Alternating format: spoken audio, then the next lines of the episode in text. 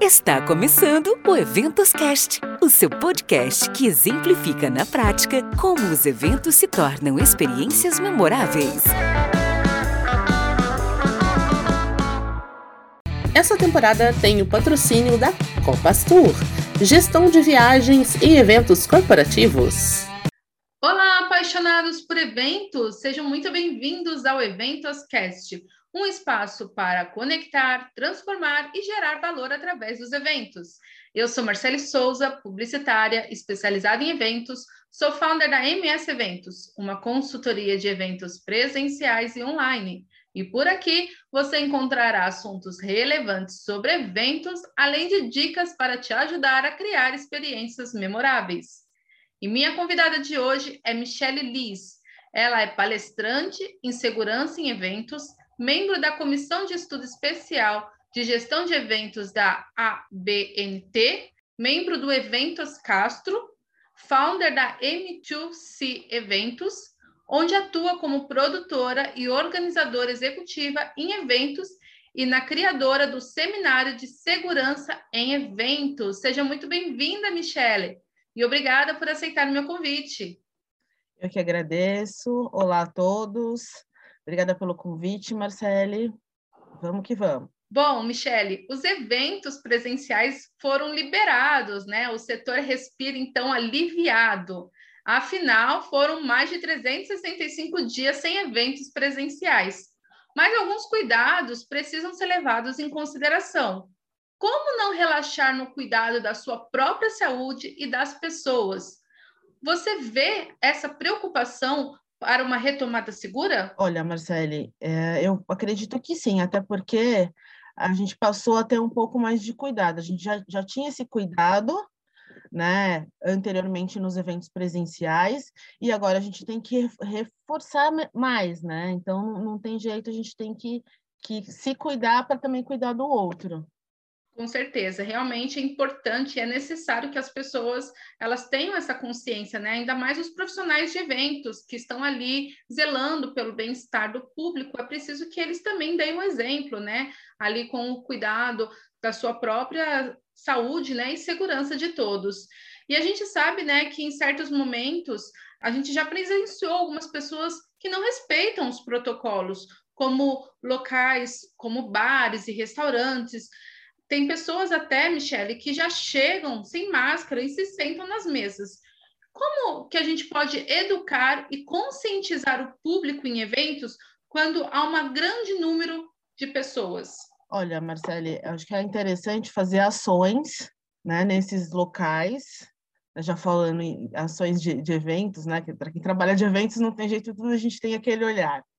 Então, é, fazer essa conscientização né, com todos, é, tanto isso visualmente, publicitariamente, na publicidade.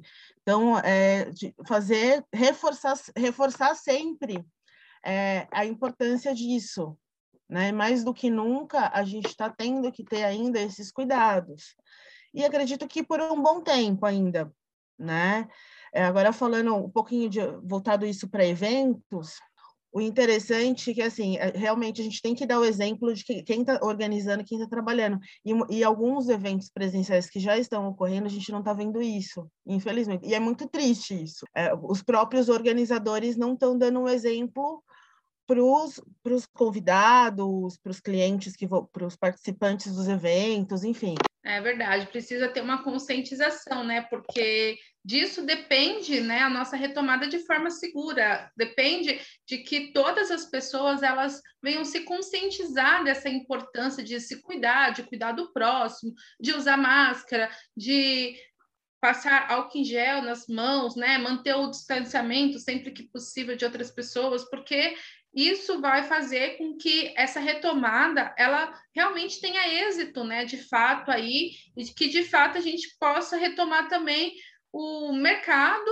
e também a economia, né? Porque os eventos eles promovem, né? Essa é, essa evolução da economia, né? Nas, nas suas localidades. Então é importante de que todos venham ter essa conscientização. E aí, falando também sobre esse tema, né, no seu ponto de vista, as marcas já estão preparadas para essa retomada? Ou seja, elas já estão prontas para terem suas marcas expostas em eventos presenciais? No meu ponto de vista, acredito aos poucos, né? Isso está sendo uma retomada gradual. Algumas marcas ainda têm um certo receio de, de se expor, né? Então, assim, acredito que mais para o ano que vem, começo de janeiro de 2022, as coisas co comecem a, andar, a caminhar um pouco mais rápido, né? A gente está um passo de cada vez, né? Vem dessa retomada aí de, de feiras, é, que é super importante para o Brasil, para as marcas, né? Para a troca ali, para os consumidores também. Então, é, é uma, uma coisa gradual, não é uma coisa. Algumas ainda estão optando até o final do ano de fazerem eventos virtuais ou híbridos com restrição de pessoas. Realmente, eu também ainda vejo muito esse movimento, as marcas com essa preocupação, e até mesmo para o próximo ano, eu também vejo muitas marcas é, buscando né, a solução de eventos híbridos, justamente porque é, existe essa questão ainda de segurança, questão, mesmo com os eventos sendo liberados presencialmente, ainda existe essa questão da segurança de quantas pessoas comportam no local de forma segura, com, mantendo o distanciamento. É, a gente realmente acredita que o futuro dos eventos será híbrido, né? A grande parcela do mercado já fala muito sobre isso, sobre os eventos serem híbridos, e é preciso também que as marcas, né, é, elas tenham essa, esse cuidado de fato por conta de que é a imagem delas que está sendo exposta, né? Se a gente der uma observada aí em eventos que estão acontecendo internacionalmente, muitos, graças a Deus, estão acontecendo aí sem muitos casos acontecendo, sem algo muito alarmante, mas grandes eventos com grandes públicos, a gente já percebe aí que é um pouco mais difícil de se é, manter esse distanciamento, né? Então, assim, divide aqui algumas, vamos dizer, três dicas para quem está organizando eventos presenciais poder aí transmitir de fato essa segurança para que o público saia das suas casas e vá até os eventos. É, o importante, primeiramente, é, até complementando o que você falou, é que ainda não existem, existem protocolos efetivos. Existem milhares de protocolos, cada cidade tem, tem, o, seu, tem o seu protocolo, eu ainda sou um pouco a favor de ter de ser separado por, por tipo de evento. Isso é uma discussão que a gente vem, vem tendo, porque um casamento, você fazer a, um casamento é diferente de você fazer uma feira, de você organizar uma feira. Então, é, você tem que ter protocolos que aju se ajustem a cada tipo de evento, né? Bom, vamos às dicas.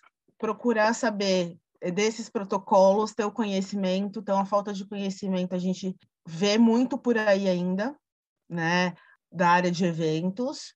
Não, tô, não tô, estou generalizando, mas a gente vê que em alguma, algumas coisas ainda existe né, é, essa falta de conhecimento. O que mais? Procurar atender de forma segura. Você, você, além de você preservar o seu, os espectadores, tem que ter também, você tem que ter uma segurança, você tem que aplicar isso ao seu staff, desde o fornecedor. Então, assim, sempre informando, né? Deixando bem claro como que, o que, que tem que ser feito, fazer uma reunião geral, fazer, fazer é, transmitir essa informação também para os participantes, né? Das regras dos protocolos que vão ser que estão sendo colocados dentro daquele evento, tanto isso num pré-evento quanto quando a, quando a pessoa chegar no evento presencial.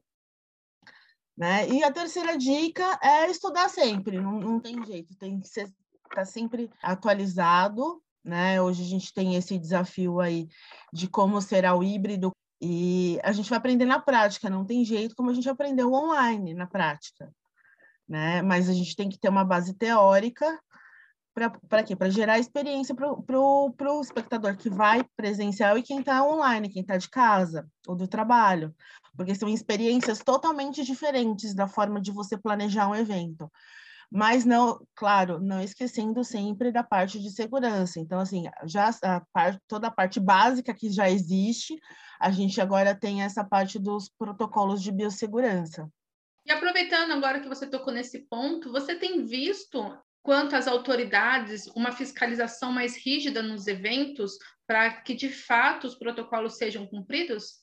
Olha, falta fiscalização ainda, isso já faz um tempo, né, que, que já vem tendo. Agora, a gente vê em alguns pontos, em alguns momentos, a gente vê uma matéria sobre isso, sobre fiscalização. Então, assim, se você cumprir, tudo bem. Outro dia, até contando um caso rapidinho, foi um casamento de um super cerimonialista e não tinha nenhum protocolo que, que tem na Abrafesta, que tem na, na, na Abrafec. Então, assim, aquilo que a gente estava falando, a gente dá o exemplo, né? Então, é super importante isso. Ah, mas é por... Não, não é porque é o fulano de tal ou a fulana de tal. Tem que, eu acho que a, a regra tem que ser para todo mundo.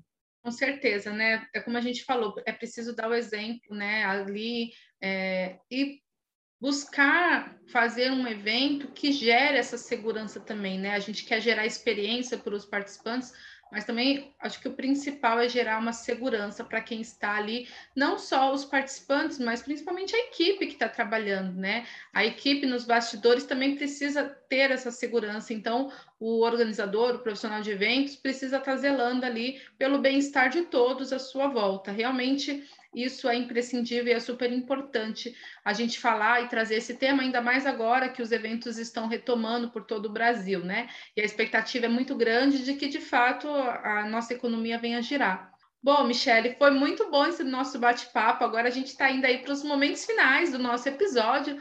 Mas antes, eu gostaria que você contasse aqui para gente como que as pessoas te encontram nas redes sociais e também que você fizesse suas considerações finais aqui para nossa audiência. Bom, obrigada mais uma vez, Marcele, pelo convite. É o que eu falo sempre: buscar o conhecimento, saber o que está acontecendo. Se não se atualizar, você não. É uma coisa cada dia que surge diferente, nova. Então, assim, a gente tinha um protocolo antes, só falando, né, essa questão de protocolo, e hoje a gente já tem um outro totalmente diferente. Então, assim, tá sempre fazendo esse acompanhamento e zelando, e zelando por, pela nossa equipe, porque assim, é a nossa, é a nossa marca que está ali, né? É a nossa cara que está ali organizando o evento e se der algum problema, acontecer alguma coisa, a responsabilidade é totalmente de quem está organizando. Não é do fulano, do ciclano, mas de quem está organizando. Bom, vocês me encontram no Instagram, no arroba M2C Eventos. Lá tem todos os nossos canais, tem o LinkedIn também M2C Eventos. Eu estou à disposição. Qualquer dúvida, só me chamar lá no direct. Bom, Michele, eu quero agradecer mais uma vez, então, a sua participação aqui no Eventos Cast. Obrigada, Marcele. Até, a, até o próximo. É isso aí, apaixonados. Vamos juntos transformar a maneira de fazer eventos. Então, venha fazer parte da nossa comunidade. Para entrar, basta acessar o link linktree barra eventoscast. Por lá você encontra a nossa comunidade, as nossas redes sociais e fica por dentro de tudo que está rolando aqui no Eventoscast. Estamos finalizando o nosso episódio, mas eu não poderia terminar ele sem agradecer a você, ouvinte, aí pela sua audiência e pedir que você venha nos seguir aí na sua plataforma preferida para ser avisado sobre os novos episódios. Combinado? Até mais. Tchau, Michele. Tchau, Marcele. Tchau, tchau, pessoal. Esse episódio tem a colaboração e a parceria da Ala GF.